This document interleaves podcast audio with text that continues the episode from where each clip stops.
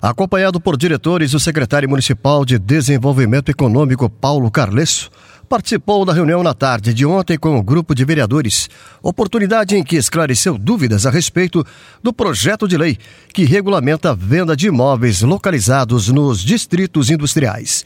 O secretário considera que as dúvidas foram sanadas. Na verdade, eles queriam esclarecimentos a respeito de que áreas seriam essas. Então, são áreas do Citivel 1, é, áreas do núcleo industrial Alan Charles Padovani, do Murumbi, e duas ou três áreas de outros distritos industriais. Então, são essas áreas. O que eles estavam questionando era o valor de avaliação, porque mudou substancialmente, ou seja, a prefeitura irá proceder ao valor de avaliação avaliação e sobre esse valor será concedido um desconto. Do preço final entra-se no leilão, fazendo a oferta do terreno, aonde 30% deverá ser pago à vista pelo lance ganhador e o restante será pago em 24 parcelas sem juros. Então, era essas dúvidas que tinham os senhores vereadores. Paulo Carlesso disse que pela necessidade esse projeto deverá ser votado na próxima semana. Claro, teremos a votação do projeto, com certeza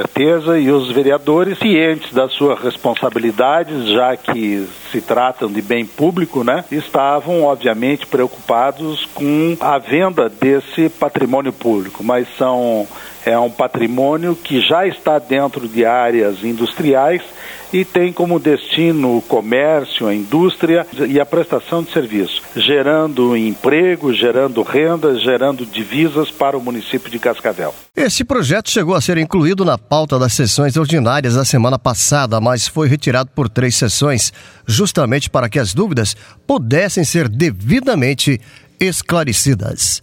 Jonas Soter, repórter CBN.